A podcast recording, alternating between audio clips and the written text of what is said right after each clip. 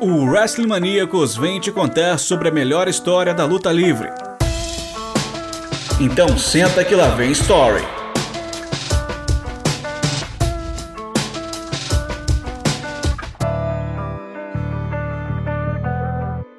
Na história da luta livre, houve casos de lutadores que conquistaram títulos mundiais movidos por uma grande legião de fãs que torciam de forma tão fervorosa que as empresas não viam outra opção a não ser colocar seu título principal no lutador querido pelo público, como os recentes casos de CM Punk e Daniel Bryan. Mas e quando isso acontece na WWE, graças a uma torcida que lotava uma arena para no máximo duas mil pessoas? Isso é esse W.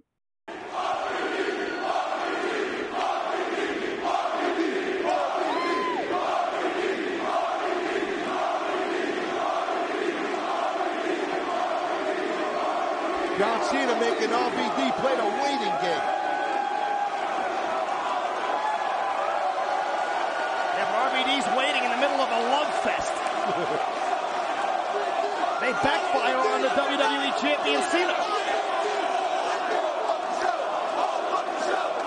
rabid ECW fans here tonight at One Night Stand. Vamos acompanhar aqui como a ICW criou uma massa de fãs tão fervorosa e como Rob Van Dam capitalizou essa paixão do público recebendo a oportunidade de se tornar WWE Champion em um dos mais memoráveis main events desse século. Meu nome é Rodrigo Perret e ao lado de Isaac Luna vamos te contar tudo. Então senta que lá vem Story.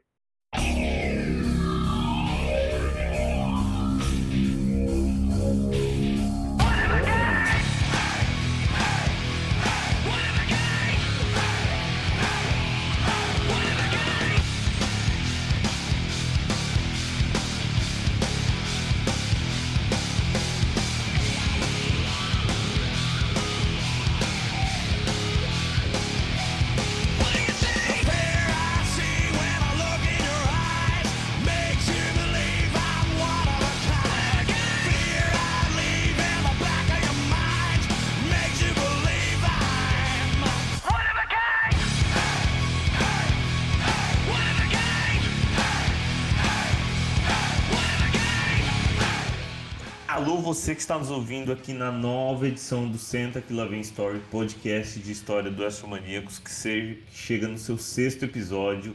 Meu nome é Isaac Luna Tavares e eu estou aqui do lado de Rodrigo Perê. E aí, Rodrigo, mais um dia juntos Olá. falando sobre história. Alô você, boa tarde, bom dia, boa noite, boa madrugada, seja lá o horário que você está escutando esse podcast. É, a gente teve um pequeno intervalo, né? Infelizmente a gente tem muitas é, é, ocupações além do nosso blog, né? E acaba tendo conflito de agenda. Mas estamos de volta para mais um é, Senta que lá vem Story. Vamos contar mais uma historinha. Essa vai ser um pouco menor do que a anterior, porque a anterior é uma história que eu particularmente fiquei orgulhoso de fazer, porque era bem longa, né? É, e vamos contar a história de um dos meus lutadores favoritos, né? O Rob Van Dam. Você sabe que a recepção do público no episódio anterior sobre a NWA foi bem legal. O pessoal gostou muito, que a gente conseguiu abordar quase 100 anos de história da luta livre. Hum, pelo que o público disse, estava muito bem explicado. A gente conseguiu fazer um trabalho bem legal. Se você não ouviu, procura no seu agregador de podcasts favorito. Pode ser Spotify, Apple Podcasts, Google Podcasts, Castbox, Pocket Casts, Deezer. Está em todos. Procura lá pelo Senta Que Lá Vem Story. Episódio número 5, é, a história da NWA. Tá bem É, legal. foi, foi uma, um, um- tema que a gente surgiu do nada, né? Porque a gente estava fazendo uma- um outro tema, a gente estava pensando em outro tema, é, e acabou virando essa, essa, essa, essa história sobre a NWA de uma forma ge- geral. É, eu gosto muito, particularmente, de falar sobre histórias de luta livre. Eu tenho é, um interesse muito forte em, em contar o- as origens da luta livre, principalmente a luta livre americana, né? Que a gente tem mais é, é, conteúdo para pesquisa, né? E eu cheguei até na, na versão antiga do blog, antes da gente ter que perder, é, é, antes da gente ter que resetar o blog por uma mudança de servidor, ah, eu cheguei a iniciar uma série né, sobre a história da luta livre, só que acabou sendo perdido o material, infelizmente. É, eu mudei de computador também, perdi o, o- o que eu tinha arquivado. É, um dia, talvez, quando eu tiver mais tempo para poder sentar com calma e escrever isso, a gente retoma esse material um dia de novo para contar um pouco da história da, da luta livre de, de uma forma geral, né? Na, na americana, japonesa, mexicana, para mostrar para a galera um pouquinho mais né, do que só WWE, mostrar mais do que só a luta livre dos anos 90 e anos 80, que é o que todo mundo conhece, né? Sim. É, hoje a gente continua seguindo aquela lógica de variar de um podcast para o outro a empresa. No, na, no podcast passado a gente falou sobre a NWA, hoje a gente volta para a WWE e variar a década também, né? Que é uma das da linha de pensamento que a gente está fazendo. Não repete década e não repete empresa em programas seguidos. A gente vem falar então de uma história que acontece que esse ano completa 15 completa 15 anos daqui duas semanas, né? É, um dos motivos é esse aniversário de 15 anos dessa luta que vai fechar esse podcast e também a introdução do nosso personagem principal no Hall da Fama da WWE esse ano, Rob Van Dam. Antes da gente começar o podcast, só lembrar um recadinho rápido.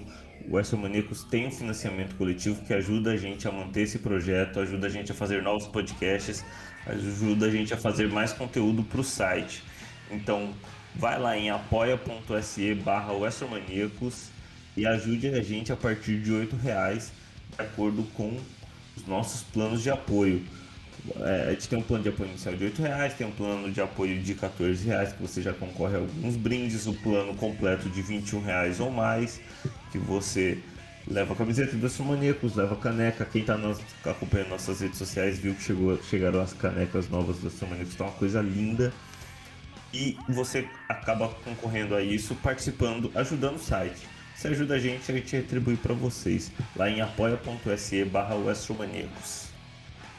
Bom, vamos começar então, Rato, porque a gente tem que voltar para a década de 90 agora, né? É, exatamente, a gente vai falar um pouquinho do início da década de 90, onde uma pequena empresa de luta livre da Filadélfia continuava ganhando destaque nos Estados Unidos por apresentar um produto diferente das tradicionais da época, como a WCW e a WWF. Em 1993, a ECW, ou Extreme Championship Wrestling, é, que era conhecida anteriormente por Irstein é, Championship Wrestling, mas mudou de nome após sair da aliança com a NWA, como nós falamos no último episódio, e perdão pelo meu inglês terrível, é, a ECW surgia como uma revolução da indústria do wrestling, a graças à mentalidade do seu principal escritor, Paul Heyman, que naquele momento também era conhecido pelos trabalhos anteriores na WCW e na NWA como manager Paul E. Dangerously.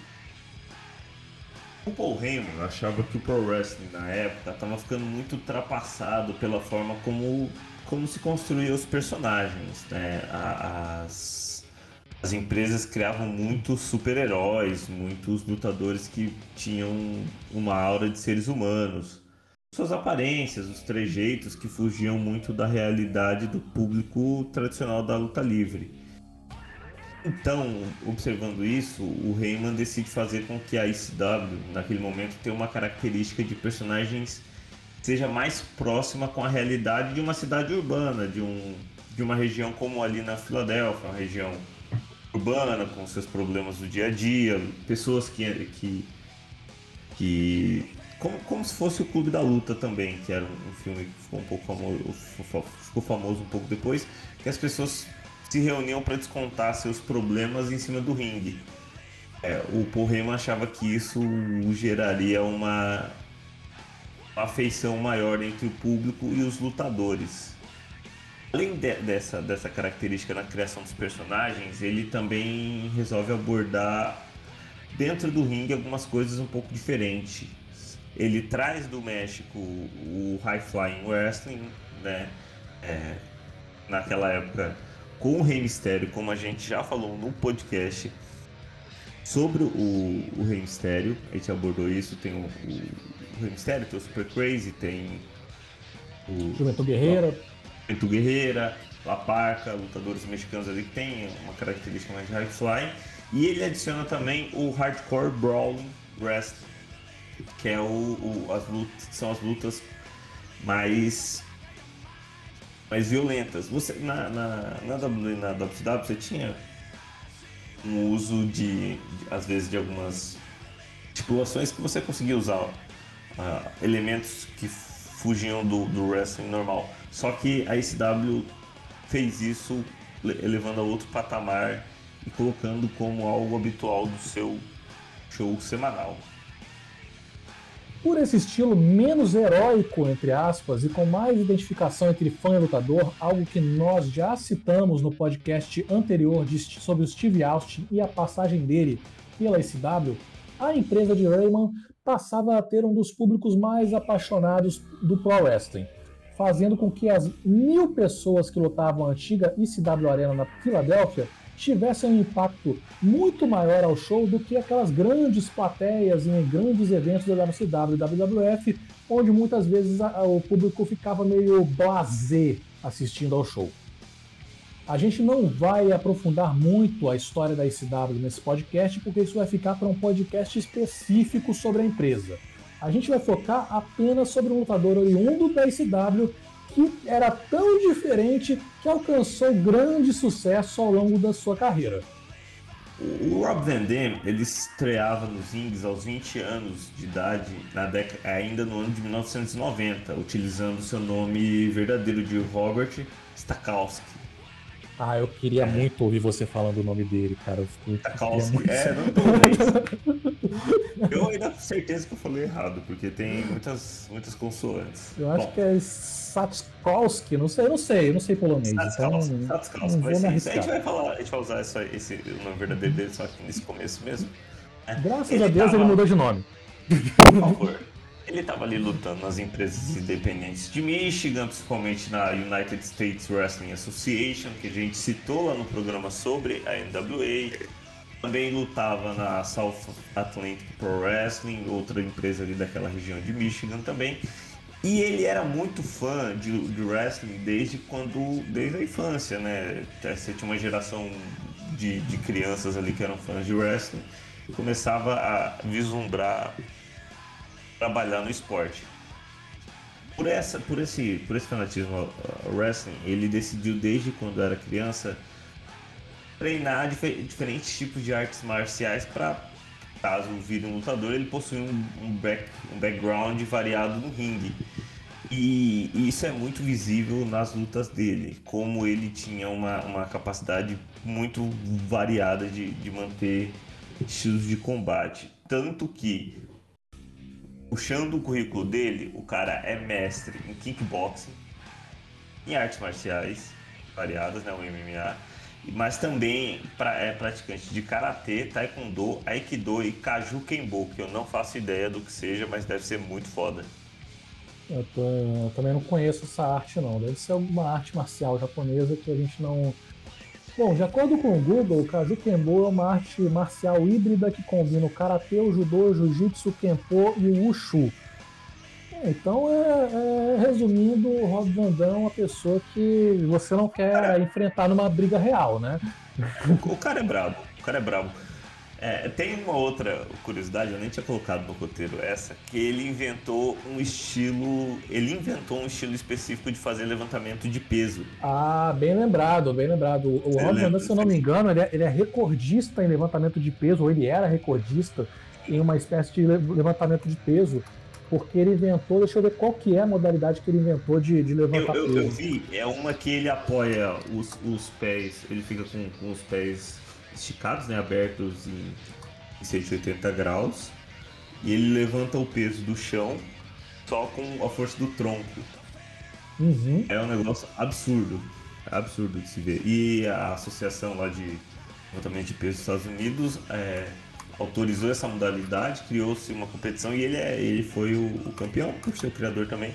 Mas ele é, é, Ainda tem mais essa. O cara era foda dos levantamentos de peso também. O que também contribuía para a capacidade dele dentro do ringue.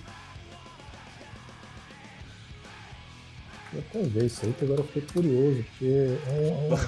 É Vai assistindo aí enquanto eu vou Vai, continua vou, aí, continua vou aí. Continuando, é, quando você vai vendo. É o Van Dan Lift o nome do bagulho, é o Van Dan Lift. Van Lift. Se precisar no, no YouTube, acho que deve ter o Van Dan Lift. Bom, em 1992, o Robert Tatskowski estreou na, na WCW sob o nome de Rob V. Aí você já vê uma, começa a mudança do, no nome dele, né? Ele era um, um free agent, fazia aparições em squash matches e battle royals.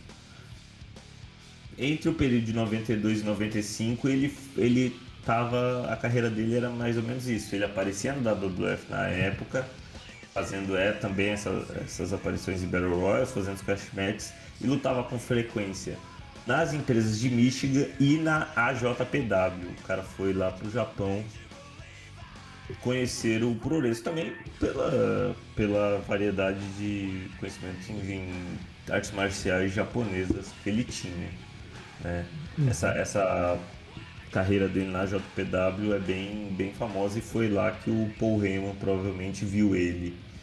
O Tai chamou uhum. ele para ICW em 1996. Você viu aí o Vanderlift?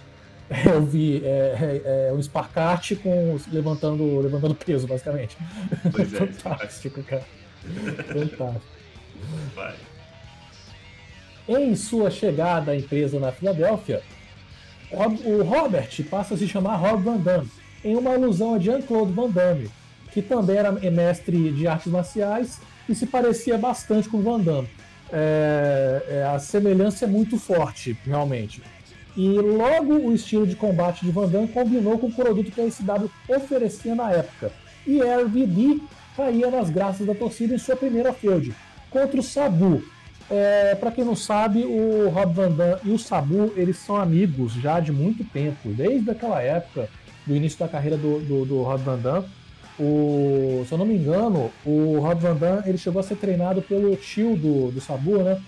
Que é o, o, o Great Chic. E eles têm uma relação muito forte, uma relação de amizade muito forte. Inclusive no Japão, os dois trabalharam juntos, então é uma, é uma relação muito histórica. E essa, essa, é, essa relação acabou culminando numa primeira rivalidade para o Rob Van Damme ser introduzido à ICW, né? A, a relação deles, a relação deles é tão forte que eles foram presos juntos. É, esse, pois esse, é. Esse eu ia falar no final do podcast, mas você, você deixou ah, o gancho aí, os, os, os, caras são tão amigos que conseguiram ir presos juntos. Exatamente. É, a popularidade do, do, dos dois cresceu tanto naquela época que seus combates na, na, na SW acabaram transformando é, a rivalidade em uma dupla, se tornando a mais reconhecida dupla da SW, né? O Rob Van se você puxar pelo currículo dele de SW, ele não tem tantos títulos individuais, por exemplo, ele nunca foi CW Champion, World Champion. Ele... Pra mim foi o grande erro da, do, do Heyman na época desse CW. Né? Sim, pois é. é. Ele, porque, mas um dos motivos é porque ele permaneceu muito tempo como na divisão Tag Teams. Eles tinham uma divisão Tag Teams bem, bem recheada na CW, era bem legal. É, e também porque ele era gente... o grande campeão de televisão, né? Ele era o símbolo ele, da, ele, da... ele, foi o, o, o World Television Champion. A gente vai falar isso um pouco mais pra frente, mas para mostrar o, essa importância dele para a divisão de duplas da SW, eu já botei logo a primeira luta desse programa de hoje. ECW Heatwave 1998 é uma ECW World Tag Team Championship Match, onde os campeões Rob Van Dam e Sabu defendiam seus títulos contra Hayabusa e Jin Jinsei Shinzaki, que é mais conhecido como Hakushi. Rodrigo, explica quem que são Hayabusa e Hakushi, só para o pessoal entender do que, que a gente está falando aqui. Então, para falar resumidamente do Hakushi, o Hakushi é um lutador japonês que veio para pro, os Estados Unidos, inicialmente para traba trabalhar na WWE, na época WWF, né? Ele tinha uma personagem um pouco meio. É, era mais ou menos uma, uma, personagem caricata ao estilo do Undertaker, só que meio que ao contrário, né? porque ele era meio que uma personagem de espírito japonês, uma personagem de uma relacionada à religião japonesa, né? Que ele vinha todo cheio de, cheio de desenho é, do corpo É, ele todo. isso- isso- é, Essa porra devia dar um trabalho do caralho, pra ser sincero, né? Sim, Imagina você, cara, você desenhar o corpo inteiro. Pesquisa o Hakushi no Google pra você ver. O, é, o corpo dele inteiro dele é como se tivessem manuscritos para que ele pudesse liberar o, o corpo para que os espíritos ajudassem ele na luta. É, e mais É, mais tarde ou o Hakushi, o Hakushi ele também trabalhava na FMW, né? Que é uma empresa de hardcore wrestling do Japão que já não existe mais, né? Ou que a antiga empresa do, do, do Onita, para quem acompanha a AEW recentemente, o Onita ele criou a FMW, que foi uma empresa muito popular nos anos 90, que era basicamente a, a ECW do Japão, só que muito mais extrema, porque tinha deathmatch, algo que a ECW não tinha, né? Pelo menos não com tanta frequência. É, E- no, no, na, no- na- as deathmatch só pra poder contextualizar, Uhum. você tinha. Ele, as pessoas eram eletrocutadas, tinha explosões reais dentro do ringue. Uhum. É, era, É tudo, é, a- tudo que a, a, CZW hoje ainda, ainda tem, né? Às vezes, né? lâmpada quebrada, vidro, o pessoal quebra o vidro na cabeça do outro. Era, era... E- assim, o- o- o- uma das estrelas dessa, dessa empresa, junto com o Onita e também o Hakushi, é o Hayabusa que tá nesse combate também.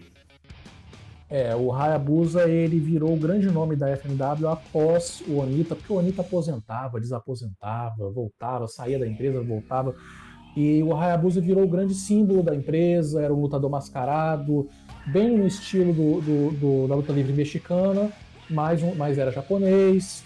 É um lutador fantástico, é um grande é, lutador japonês, que infelizmente teve a carreira encurtada por conta de um acidente, onde ele foi tentar um moonsault é, nas Lion cordas. É, é um Lion Sight, Lion Salt. A- a- a- escorregou nas cordas, acabou é, quebrando o pescoço, tendo uma lesão no pescoço, ficou tetraplégico e não voltou aos ringues nunca mais. Ele morreu é, tem alguns anos, é, morreu nesse século, não- não- ele viveu bastante tempo depois do acidente, né? Não recentemente, tem alguns anos, uns 5, 6 anos, eu não me recordo, é, ou menos, não- acho que são de 5 a 3 anos, eu não, lembro qual foi o ano que ele morreu, mas ele chegou a recuperar o movimento dos pés, ele voltou a andar com a ajuda de um, de um Foi em 2016. morreu, morreu em 2016. Ele chegou a voltar a andar em 2016, em- em- antes da morte dele, com, uma- com a ajuda de uma, de uma, de uma muleta, né? Só que o objetivo dele era voltar a andar e voltar a conseguir lutar. Só que ele acabou não atingindo esse objetivo e faleceu, infelizmente. Teve uma carreira como músico no Japão muito relevante. Ele era um músico de sucesso no Japão depois que ele teve esse problema, né? É, tinha algumas músicas é, reconhecidas lá no Japão, mas era um lutador absurdo e é uma luta que fantástica, por, muito por conta do Hayabusa e do Rob Van Dam, né? É, que eu acho que, a gente pode- que você pode falar um pouquinho mais sobre isso, né, Isaac? Driver on Rob Van Dam. Sabu with the Arabian facebuster brought it down across the back of the head of Hayabusa. Shinzaki caught the chair and took the Van Daminator right in the puss. He's down. The challengers are down. Can the champions capitalize? Can the champions put away the Japanese contenders? We've got a table set up in the middle of the ring.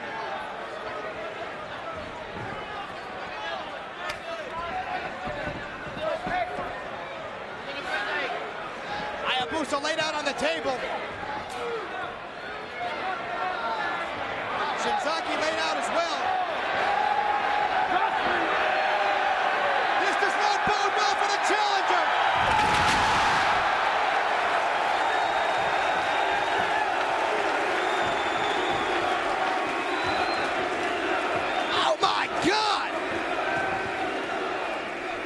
Essa luta ela tem, tem mais de 20 minutos e ela roubou o show, porque essa luta tava tipo no meio do card.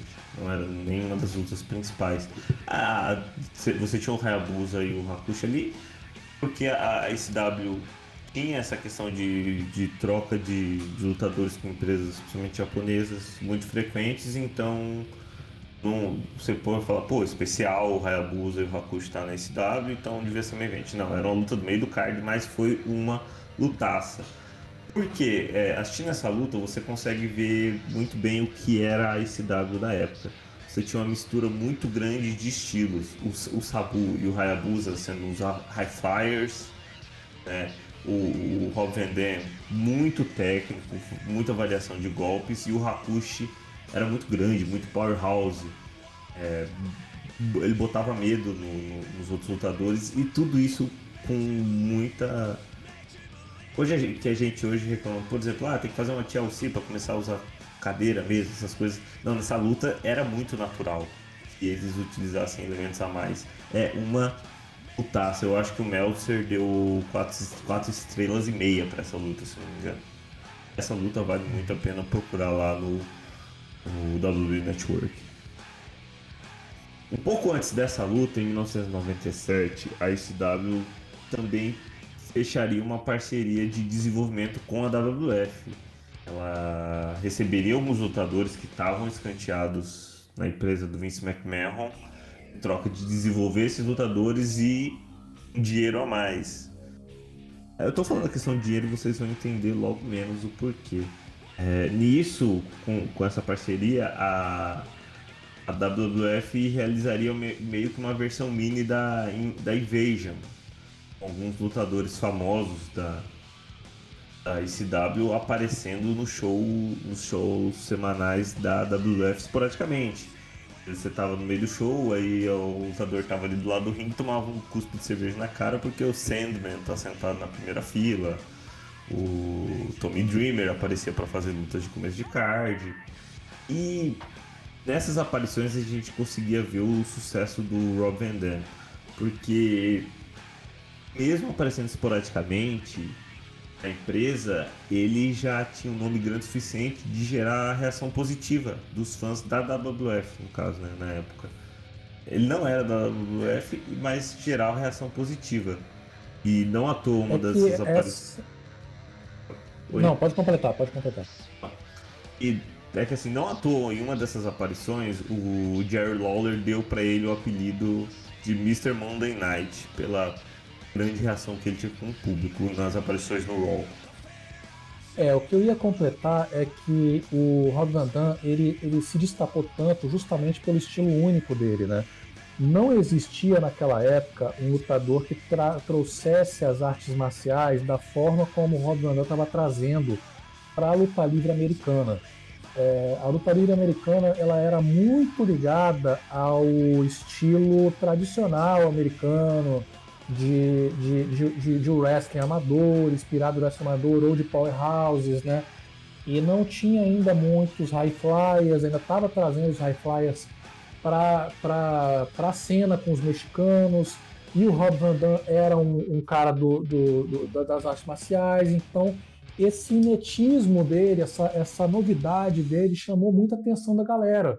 Ah, nossa, tem um lutador que está fazendo coisas que ninguém faz. E era o Rob Van Dam.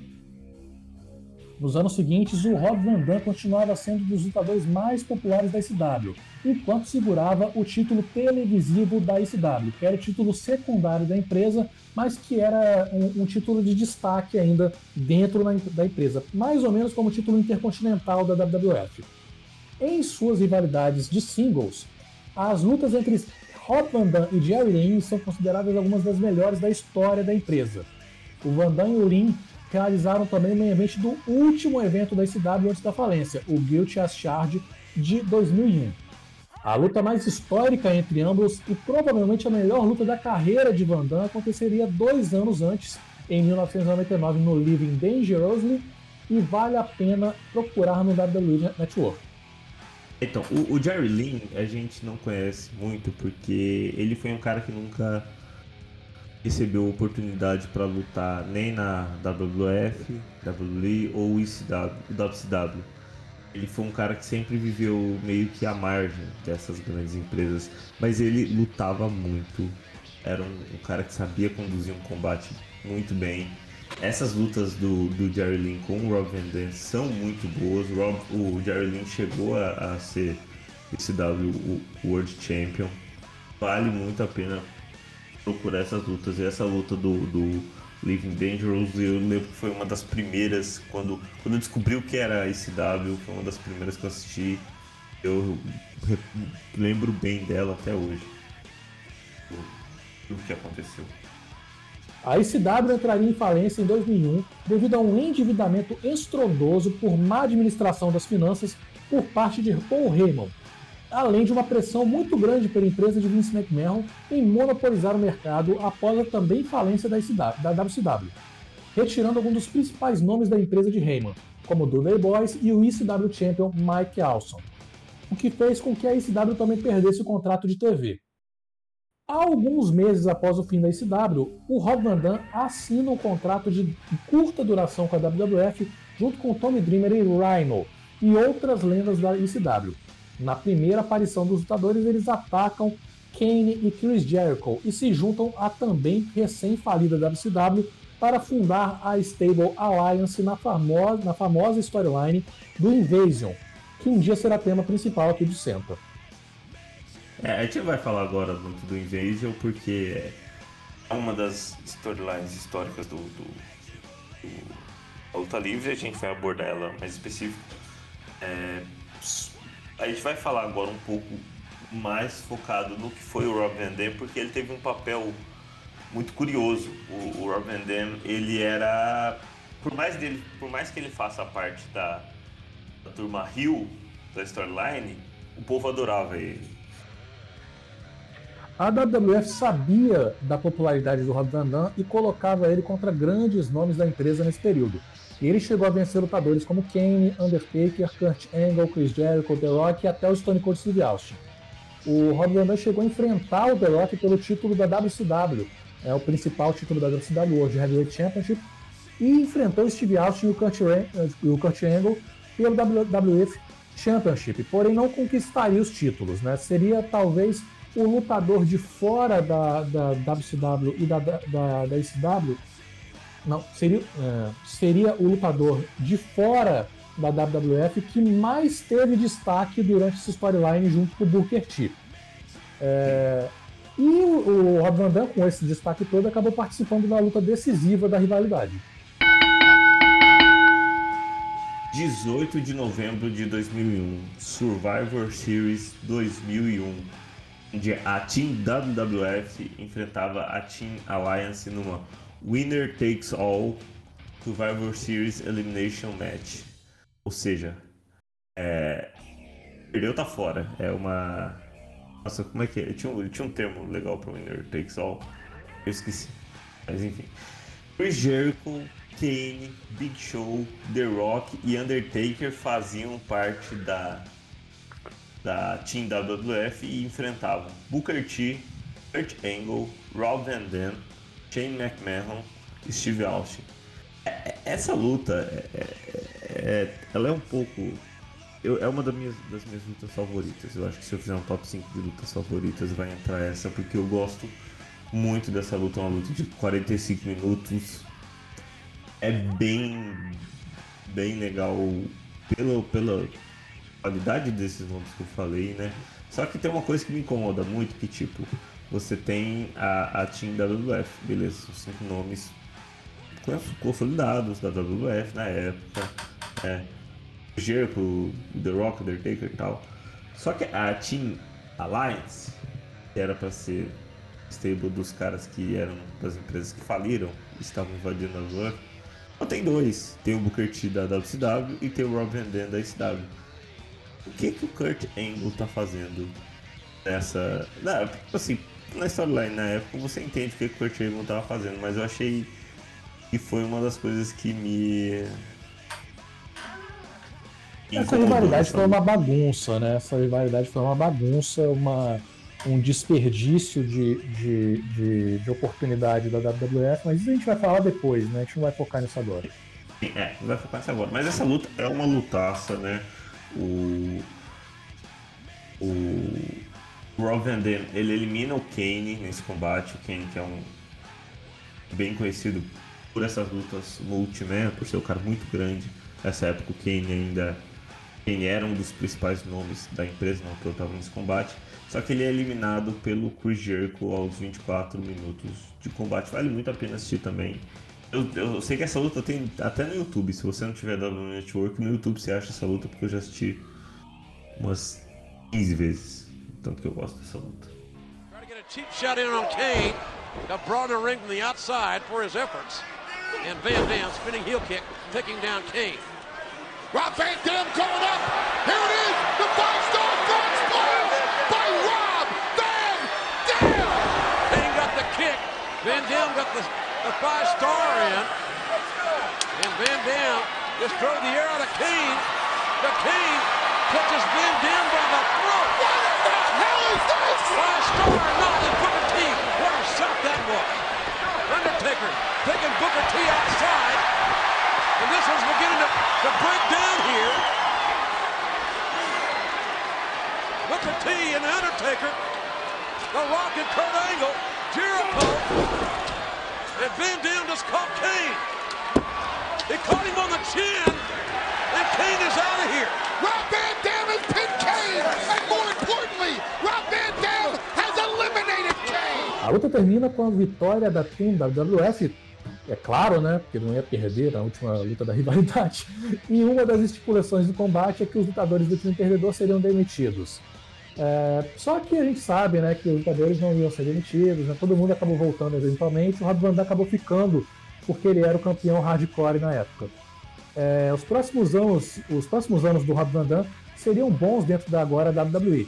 Consolidado no meio do card, o Rob Van Dam seguia fazendo excelentes lutas, disputando com, com frequência o Intercontinental Championship e vencendo o título de duplas com lutadores como Rey Mysterio, Kane e Booker.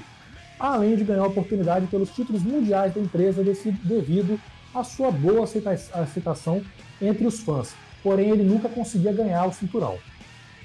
Então, no ano de 2005, no entanto, o Rob Van Dam sofreu uma lesão no joelho enquanto ele defendia o título de duplas junto do Rey Mysterio contra os Basham Brothers, numa edição do SmackDown de janeiro. Ele rompeu o ligamento cruzado anterior do joelho, é a mesma lesão do, do, do Ronaldo em 2000, 2001, a mesma lesão. O, o- com essa lesão do, do ligamento cruzado anterior, o Rob Van Dam acabou perdendo todo o ano de 2005 e, consequentemente, também perdeu um dos principais momentos para ele, para os seus antigos companheiros de ringue da década de 90, o ECW One Night Stand. Acontece que em 2003 a WWE compra os direitos dos arquivos de vídeo da SW. Em 2004 ela vai e lança um documentário chamado The Rise and Fall of SW. É um documentário mostrando, contando o que foi a SW, como foi o crescimento dela, a transformação em empresa de hardcore wrestling e também a falência. Esse documentário fez um sucesso tão grande entre os fãs, principalmente os mais saudosistas da empresa, que a WWE viu uma oportunidade de fazer algo mais focado para a SW. Então, em 2005, ela resolve lançar o evento especial ECW One Night Stand. Esse evento ele tem um card exclusivamente feito para ex-lutadores da empresa do Paul Heyman. Né? O, o Tommy Dreamer, que estava na WWE, mas tá, nessa época já trabalhava mais em em questões de backstage da empresa. Sabu, Rhino, Dudley Boys, Mike Awesome, lutadores históricos da SW e também lutadores que durante a carreira tiveram passagens pela SW, como o Chris Jericho, o Ed Guerreiro, o Rey Mysterio e o Chris Benoit. O Rob Van Dam, ele aparece no evento, faz uma promo no ringue e é atacado pelo Rhino e salvo por seu antigo parceiro Sabu. Só que ele não participou de nenhum combate porque ele estava com uma lesão no joelho. Isso, inclusive, foi uma grande frustração para o Rob Van Dam na época. É, durante o evento, Paul Heyman recebe uma das maiores ovações da história e faz diversas promos contra lutadores da WWE que estavam nos camarotes assistindo ao show, atacando principalmente o WWE Champion da época, JBL, e o Eric Bischoff, que nos shows semanais tirava sarro do evento da, da SW. O ponto alto, no entanto, fica para a entrada do Sandman, ao som de Enter Sandman, do Metallica, saindo do meio da torcida, bebendo latas e latas de cerveja, enquanto a arena inteira canta a música de entrada. Ah, infelizmente, a WWE Network editou o vídeo original no, no, no seu, no, no, seu, no seu serviço de streaming é, por conta de copyrights, mas é possível achar o vídeo na internet. É, é muito bom, né, essa entrada. Meu Deus. CW lifestyle more than this From man. Philadelphia, weighing in tonight at 244 pounds,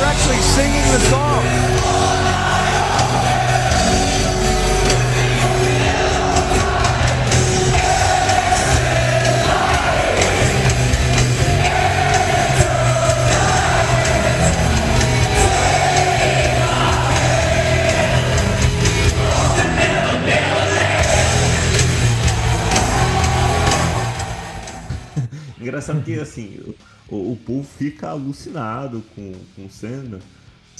E, e- isso faz até a gente esquecer que o Sandman, nessa época, ele tava. Ele tinha. Ele não seguiu muita carreira depois do fim da SW, chegou a lutar na TNA um tempo, só que ele tava um bagaço de forma física. Ele tava muito zoado. Mas a entrada dele é tão alucinante que parece que o cara era o melhor lutador que tinha nesse W, né? O evento seria um sucesso e acabaria ajudando indiretamente o Rob Van Dam, que era um dos lutadores mais, mais consolidados da, da SW, é, que estava no WWE e quando ele retornasse da lesão do joelho, ele conseguiria usar esse hype por causa do evento. O Rob Van Dam retorna aos Indies no Royal Rumble de 2006. Ele acaba sendo dos quatro últimos é, participantes do combate. Só que ele acaba sendo eliminado pelo Mysterio que vence o combate. No mês seguinte, o Rob Van Dam ainda chegou na final de um torneio realizado pelo WWE para decidir quem seria o number one contender do WWE Championship na WrestleMania. Só que esse torneio foi vencido pelo, pelo Triple H na final. Aqui. 2 de abril de 2006, WrestleMania 22. Raw Money in the Bank Leather Match, onde o Rob Van Dam enfrentava Bob Lashley, que enfrentava o Finlay, que enfrentava o Matt Hardy, que enfrentava o Ric Flair e enfrentava o Shelton Benjamin. Essa luta eu, eu gosto bastante, essa luta é, o, o Dave Meltzer deu 4 estrelas pra ela e ela tinha sido recém-criada, né? Ela foi criada na WrestleMania 21 e a WWE viu o formato da Money in the Bank como uma oportunidade de dar esse título, esse contender ao título mundial do Rob Van. Ele estava quase conquistando desde que ele retornou, né? Quase venceu o Royal Rumble, quase venceu um torneio.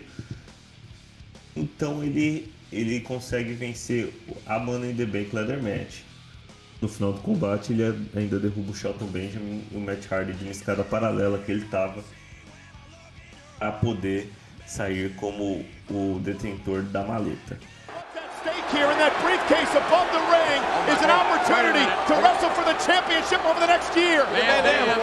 Van Dam. This guy can fly. Van Dam on top of that No, ladder. no, no, you're way too high. Oh, he can do it. Somebody stop him. You're gonna, you're gonna break yourself in half,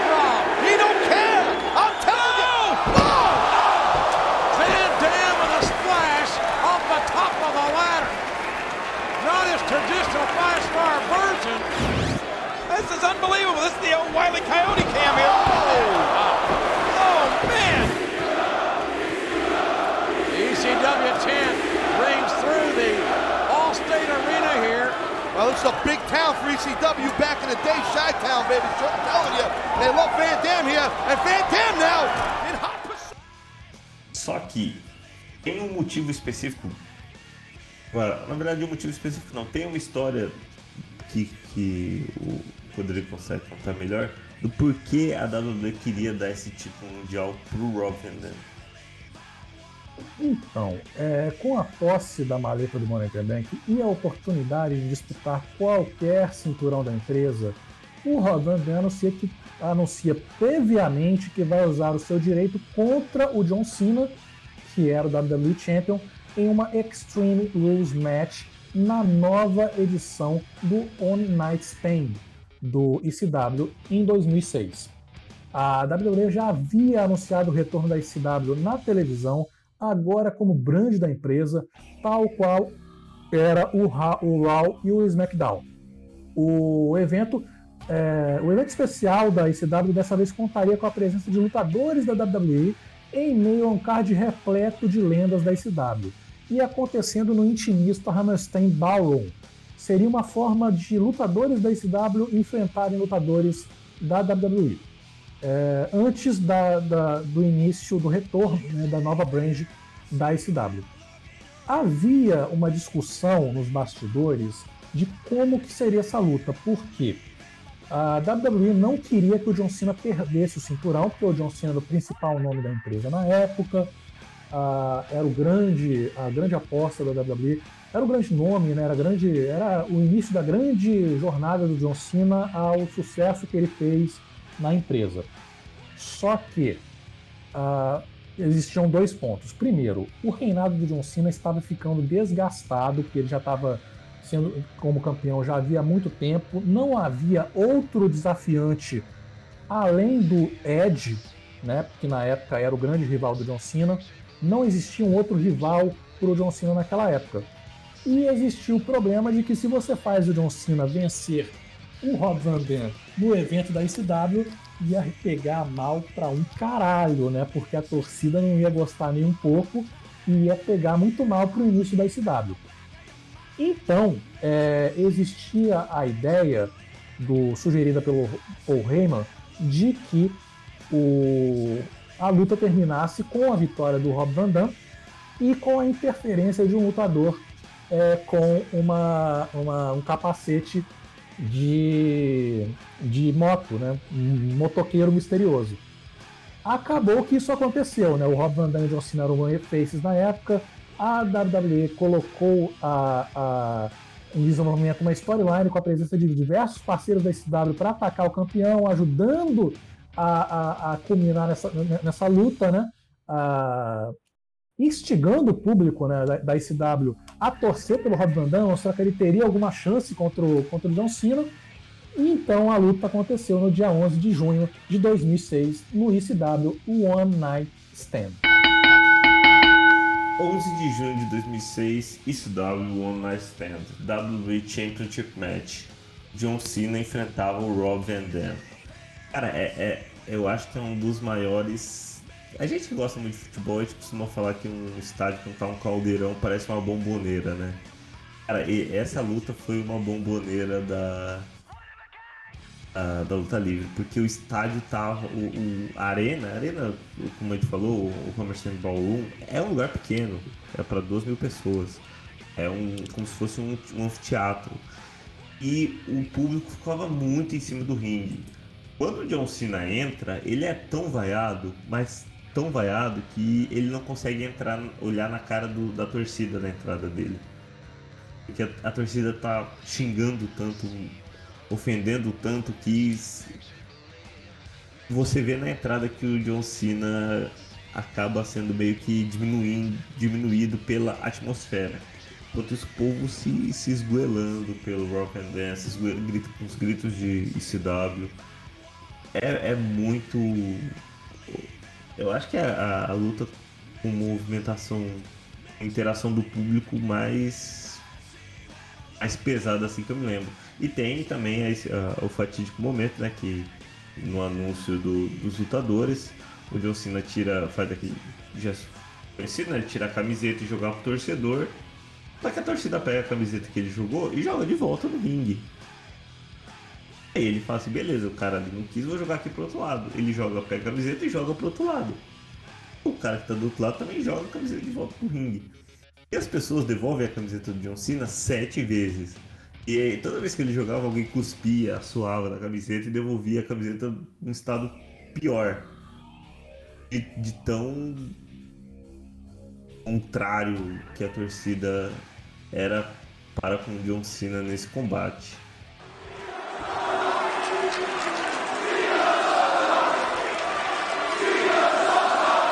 ECW fans still unrelenting in their verbal attacks of the WWE Champion John Cena. Doesn't matter. Cena's looking great. It's not affecting Cena anymore. It doesn't seem to be anyway. Well, it's kind of a back suplex. The people aren't impressed with it. Now let a back sit out power bomb by the WWE Champion. Seen that on Monday Night Raw many times. I got, I got to give kudos to Cena. He's handling this hostile crowd as well as RVD.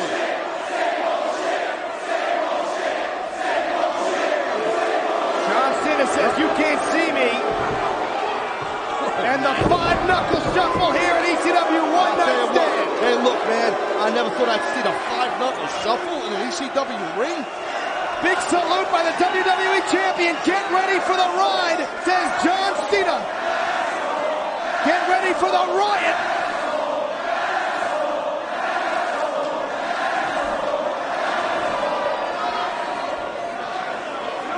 John Cena just waiting on Rob Van Dam. Yeah, Rob's in trouble. Here comes the FU. Here Van. Dam is up. Van Dam fights out of it. Oh! oh! Nice. Both feet right in the face of John Cena.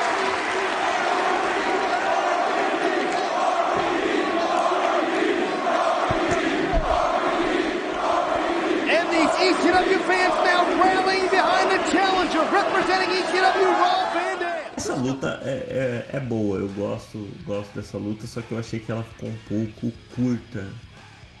Mas eu acho que ah, nessa época ainda.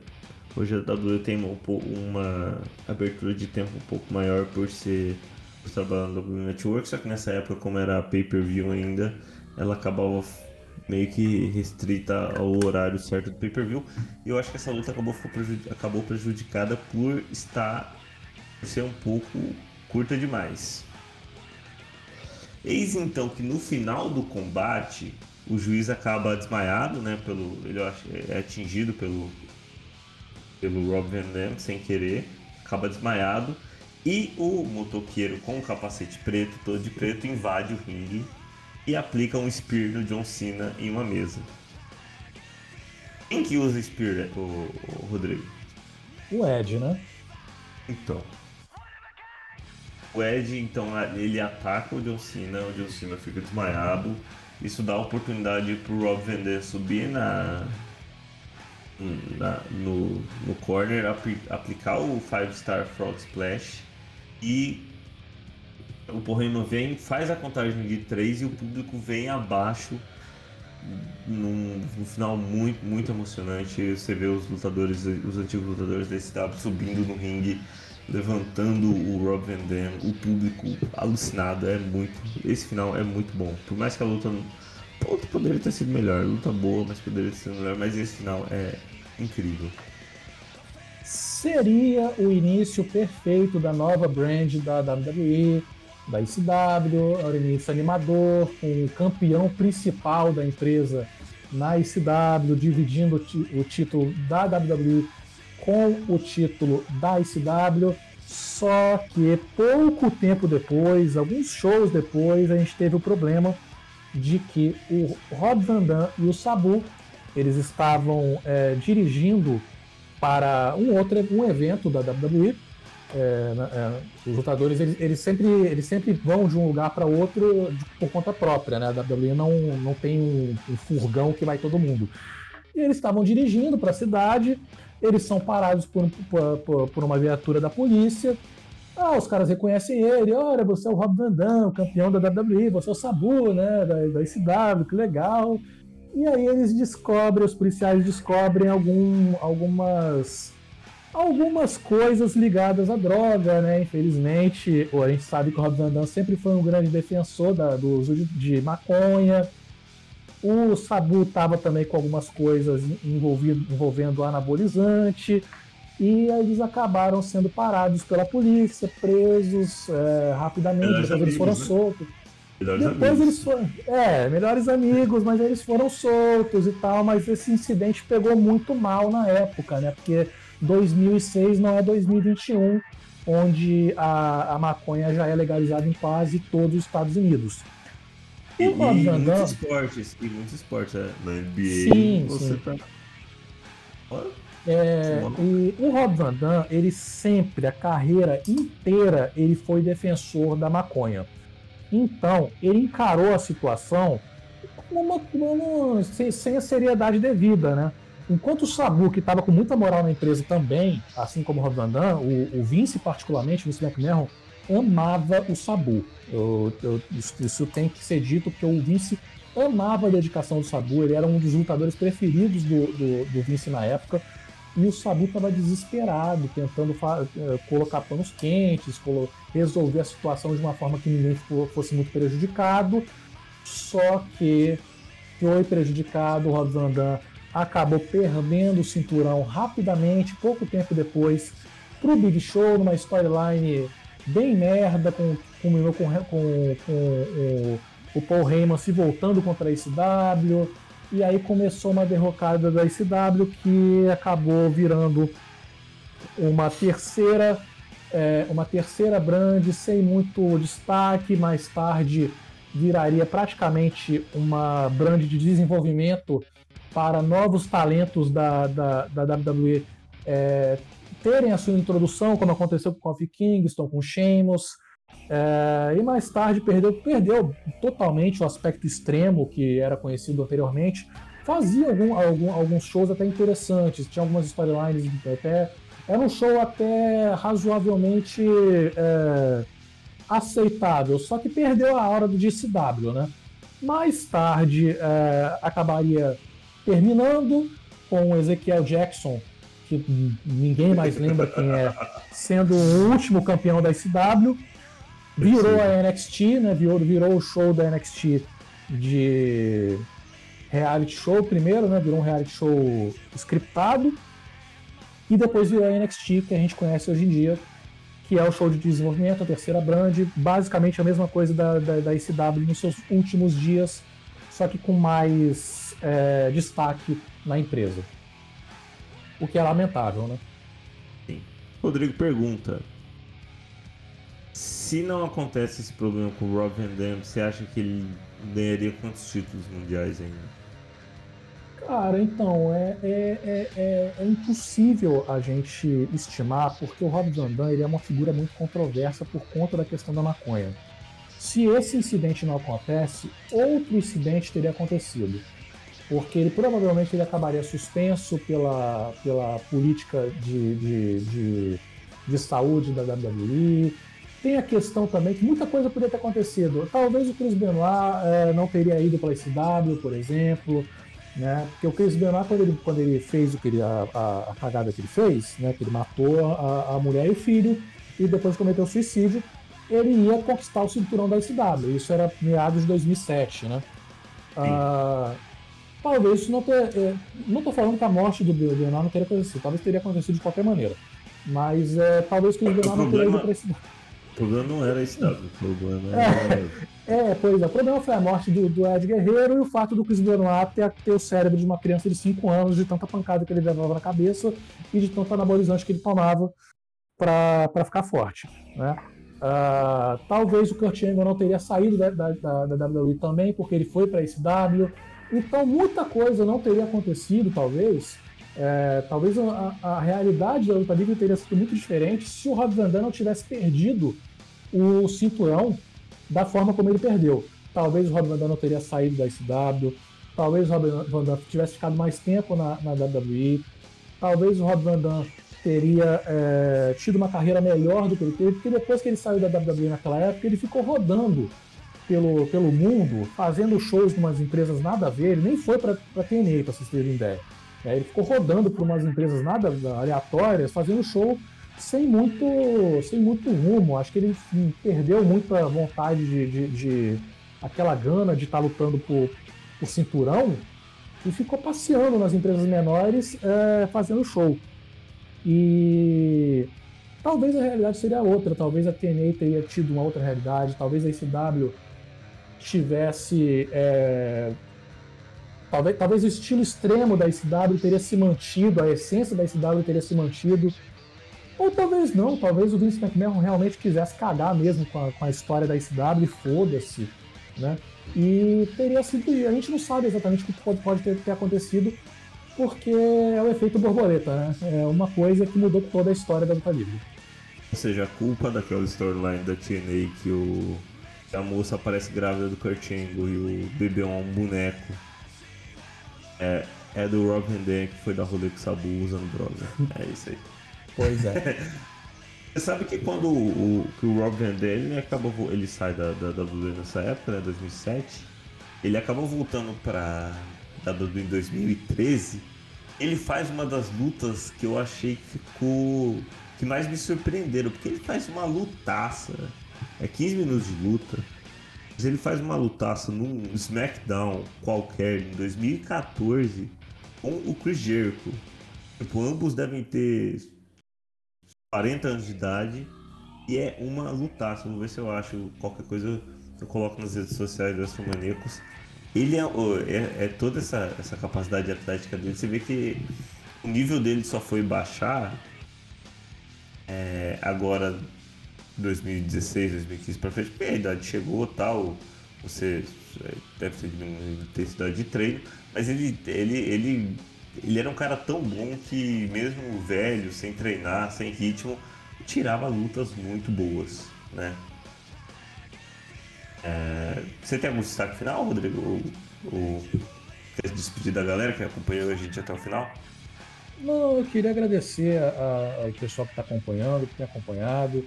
É, desculpa pelo atraso, né, que a gente não fez na, na, na, quando, na semana que a gente ia fazer por conta de problemas de agenda, mas a gente está tentando adaptar, né? A gente tem, é, infelizmente, a gente não consegue ainda viver do blog, né? A gente gostaria de viver do blog, mas a gente não tem essa condição ainda, a gente trabalha mais para dar informação, por uma questão mais voluntária, e a gente busca sempre trazer o nosso melhor. Esse episódio foi um pouquinho mais curto do que os outros, mas imagino que, que tenha agradado. É, agradeço a todos que estão acompanhando. Quem quiser dar um feedback pode dar. E na próxima edição a gente vai ver o que a gente vai, vai falar. A gente tem algumas ideias, eu tenho algumas, ide algumas ideias aqui. Esse podcast me deu algumas ideias. A gente vai ver o que, que a gente pode falar na próxima edição.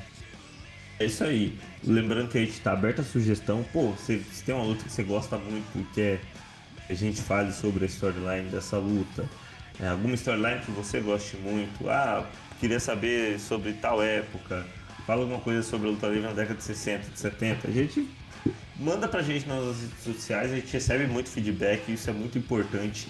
O Astromaníacos, por ser um, um projeto colaborativo, a gente não, a gente faz por amor. A gente não, você não vai ver o, o, podcast aparecendo comercial na TV. Então você divulgar com seus amigos fãs de luta livre também é importante.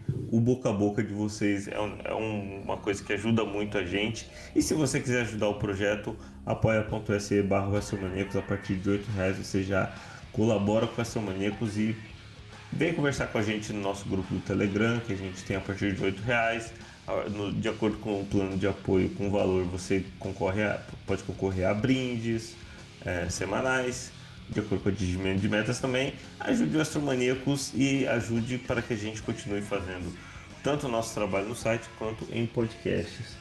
É, agradecer mais uma vez a quem ouviu até o final. Nos acompanhe nas redes sociais, Twitter, Facebook, Instagram, TikTok. Todos são Westermaníacos, Facebook é, Westermaníacos Oficial. É, a gente está em todos os agregadores de podcast. Se por acaso você ouviu no Spotify, mas ah, eu ouvi no Spotify, mas eu prefiro ouvir podcasts no Pocket Casts, Castbox. É, a gente está lá, está no Deezer, está no Amazon. Compartilhe com seus amigos que também gostam de podcasts. E é isso. Muito obrigado a todos e tchau. Wrestling Maníacos Podcast. Há mais de 10 anos sendo maníacos por wrestling. Acesse wrestlingmaníacos.com e confira.